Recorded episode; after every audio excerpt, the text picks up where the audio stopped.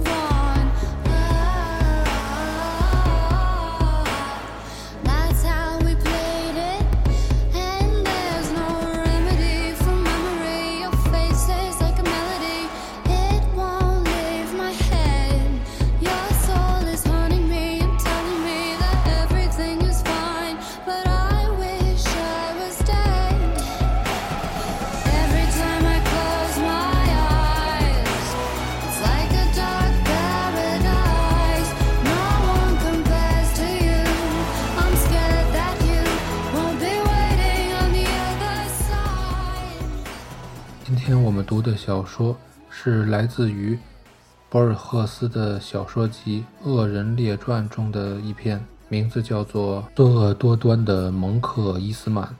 这是一个关于美国纽约黑帮头子的故事。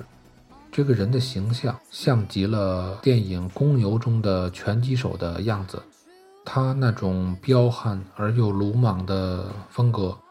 他从一个舞厅打手成为一千二百人的黑帮头目，这样的人物就如同中国小说中草莽英雄、帮派分子，他们一方面亦正亦邪，而另一方面却成为民间的英雄。自古说有黑白两道，白道是官道，黑道是匪道。然而作为民间，似乎对那些混迹于匪道、黑道上的英雄，特别是那些身世坎坷、有大作为的人产生的兴趣，往往更加浓烈。江湖中的兄弟，草莽里的英雄，总会给人无尽的遐想。绿林好汉、犯罪分子，不同的称呼，却同是形容一类人群。江湖的道义、官家的法律，所有的这些，都构成了黑帮的传奇色彩。那么，我们就从这篇故事里领略一下蒙克伊斯曼的江湖人生。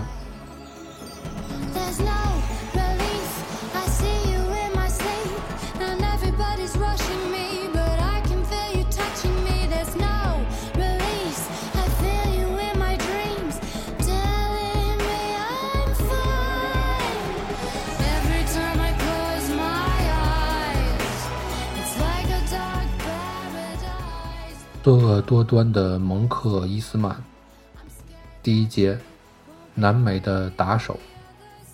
在辽阔天幕的衬托下，两个身穿黑色衣服、脚蹬高跟鞋的打手，在跳一个生命攸关的舞，也就是一对一的拼刀子的舞蹈，直到夹在耳后的石珠花掉下来。因为刀子捅进其中一个人的身体，把它摆平，从而结束了没有音乐伴奏的舞蹈。另一个人爱莫能助，戴好帽子，把晚年的时光用来讲述那场堂堂正正的决斗。这就是我们南美打手的全部详尽的历史。纽约打手的历史要无杂卑鄙的多。第二节，北美的打手，纽约黑帮的历史像野蛮人的天体演化论那样混乱残忍而杂乱无章。织成这部历史的是黑人杂居的废弃啤酒店的地下室，多为破败的三层楼建筑的纽约贫民窟，在迷宫般的下水道系统里出没的沼泽天使之类的亡命徒帮派，专门收罗十来岁的未成年杀手的佛小少年帮，独来独往、横行不法的城郊恶棍帮，他们多半是彪形大汉，头戴塞满羊毛帽的大礼帽，衬衫的长下摆却飘在裤子外面，右手握着一根大棒，腰里插着一把大手枪，叫人看了啼笑皆非。投入战斗时，用长棍挑着一头死兔当作旗帜的死兔帮。花花公子约翰·多兰，油头粉面，夹着一根猴头手杖，大拇指套着一个铜家伙。打架的时候，专门用它来剜对手的眼珠。猫王彭斯能一口咬下一只活耗子的脑袋。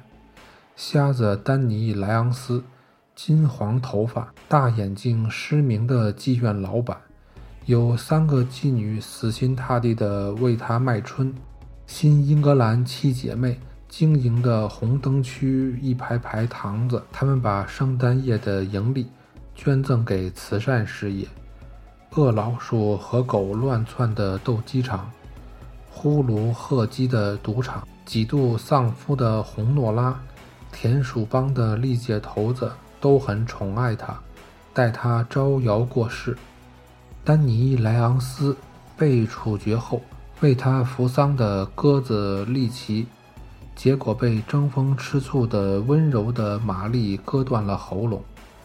一八六三年，疯狂一周的骚乱，烧掉了一百所房屋，几乎控制全市。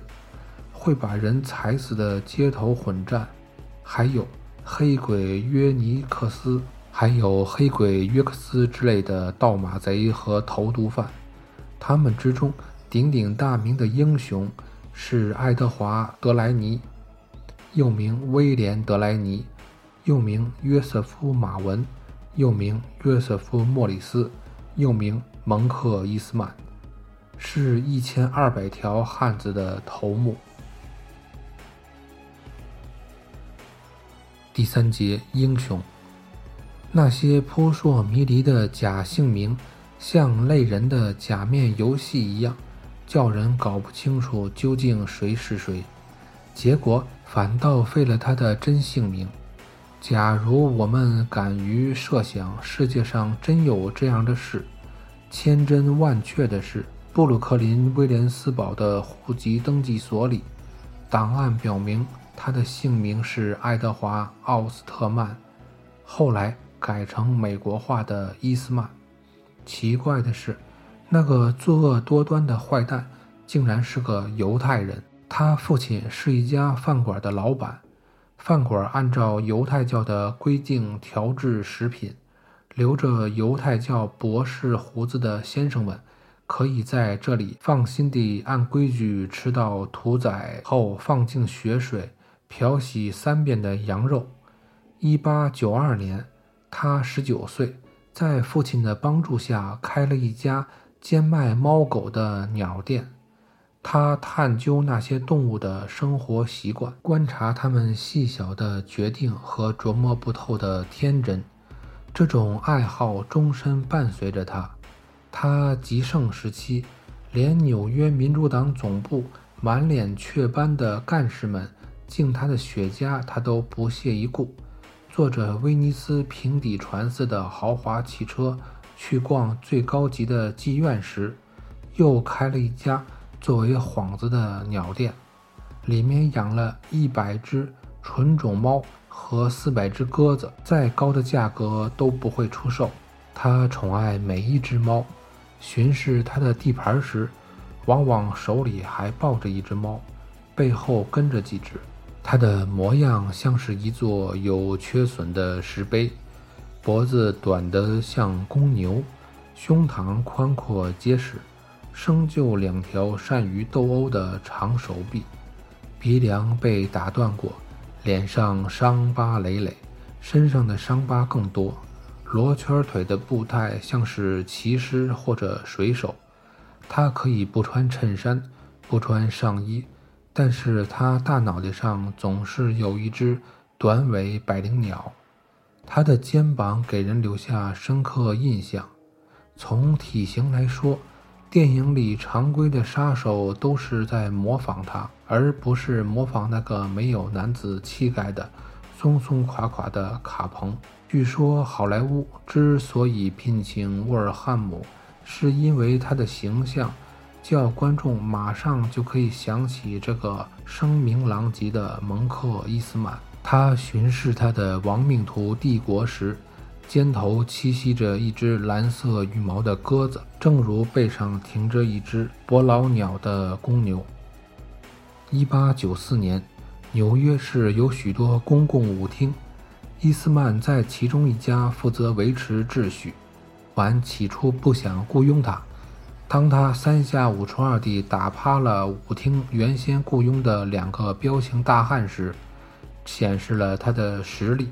他一个人顶替了两个人的位置，无人敢招惹他。直到1899年，他每平息一次骚乱，就用刀子在他那根吓人的大木棒上刻一道。一天晚上，一个贼亮的秃头喝得酩酊大醉，引起了他的注意。他一棍子就把他打昏了。我的棍子正好差一道，就凑成五十整数。他后来说。第四节，霸据一方。从一八九九年开始，伊斯曼不仅是一个赫赫有名的人物，他成了一个重要选区的把头，向他管辖范围内的妓院、赌场。街头野鸡和流氓小偷收取大量的保护费，竞选委员会和个人经常找他干一些害人的勾当。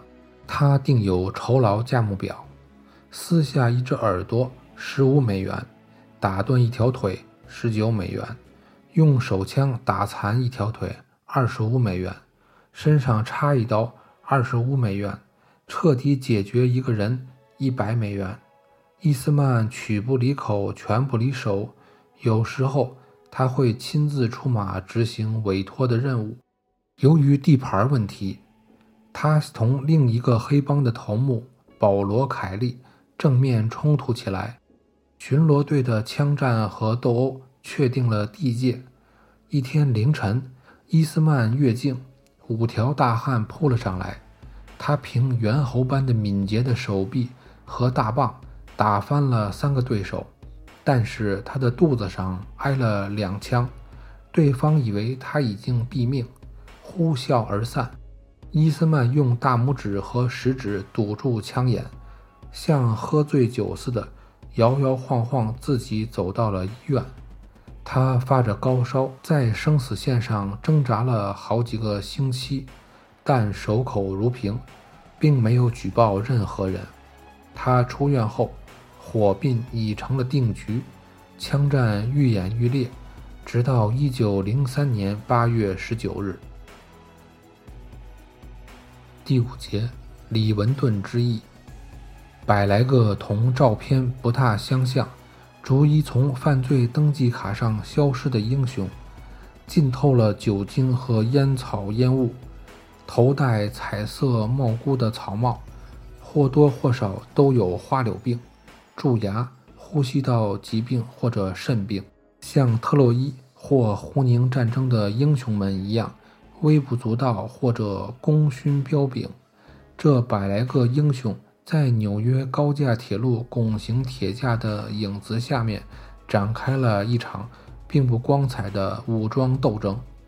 起因是凯利手下的泼皮向一家赌场老板蒙克伊斯曼的同伙。勒索月归钱，一个枪手毙命，紧接而来的是无数个手枪参加的对射。下巴刮得很光洁的人，借着高大柱子的掩护，不声不响地射击。满载着手握科尔特左轮枪、迫不及待的援军，乘计程车接连不断地赶到现场，增添了吓人的气氛。那场战斗的主角们是怎么想的呢？首先，我认为百来支枪手震耳欲聋的轰响使他们觉得马上就要送命。其次，我认为他们错误地相信，只要开头的一阵枪弹没有把他们撂倒，他们就刀枪不入了。事实是，他们借着铁架和夜色的掩护。打得不可开交。警方曾两次干预，两次被他们打退。天际刚刚露出鱼肚白，战斗像是淫秽的勾当或者鬼怪幽灵，突然销声匿迹。高架铁路的拱形支架下面躺着七个重伤的人，四具尸体和一只死鸽子。第六节，咬牙切齿。蒙克伊斯曼为之服务的本区政客们，一贯公开否认他们的地区有帮派存在。他们解释说，那只是一些娱乐性的社团。李文顿肆无忌惮的火并使他们感到惊慌。他们召见了两派的头目，吩咐他们必须和解。凯利知道，为了稳住警方，政客们比所有的科尔特手枪更起作用，当场就表示同意。伊斯曼凭自己的一身蛮力，桀骜不驯，希望在枪头上见高低。他拒不从命。政客们不得不威胁他，要将他送进监狱。最后，两个作恶多端的头目在一家酒吧里谈判，每个人嘴里叼着一支雪茄，右手按在左轮枪上，身后簇拥着各自的虎视眈眈的打手。他们做出一个十分美国式的决定：举行一场拳击比赛来解决争端。凯利是个出色的拳击手。决斗在一个大棚子里举行，出席的观众一百四十人，其中有戴着歪歪扭扭的大礼帽的地痞流氓，也有发型奇怪的女人。拳击持续了两个小时，结果双方都打得精疲力尽。一星期后，枪战又起，蒙克被捕。这次也记不清是第几回了。保护人如释重负地摆脱了他，法官一本正经地判了他十年徒刑。第七节，伊斯曼对抗德国。当蒙克莫名其妙地从新兴监狱里出来时，他手下那一千二百名亡命徒早已树倒猢狲散。他无法把这些人重新召集起来，只得自己单干。一九一七年九月八日，他在公共场所闹事儿。九日，他决定参加另一场捣乱。他报名参加了一个步兵团。我们听说了他从军的一些事迹。我们知道他强烈反对抓捕俘虏。有一次，他单用步枪枪托。就阻挡了这种可悲的做法。我们知道，他从医院里逃出后，又返回到战场。我们知道他在蒙特福松一役表现突出。我们还知道，他事后说，纽约波威里街小剧院里的舞蹈比欧洲战场更带劲。第八节，神秘而合乎逻辑的结局。一九二零年十二月二十五日凌晨，纽约一条繁华街道上发现了蒙克伊斯曼的尸体，他身中五弹。一只幸免遇难的极普通的猫，迷惑不解地在他身边巡游。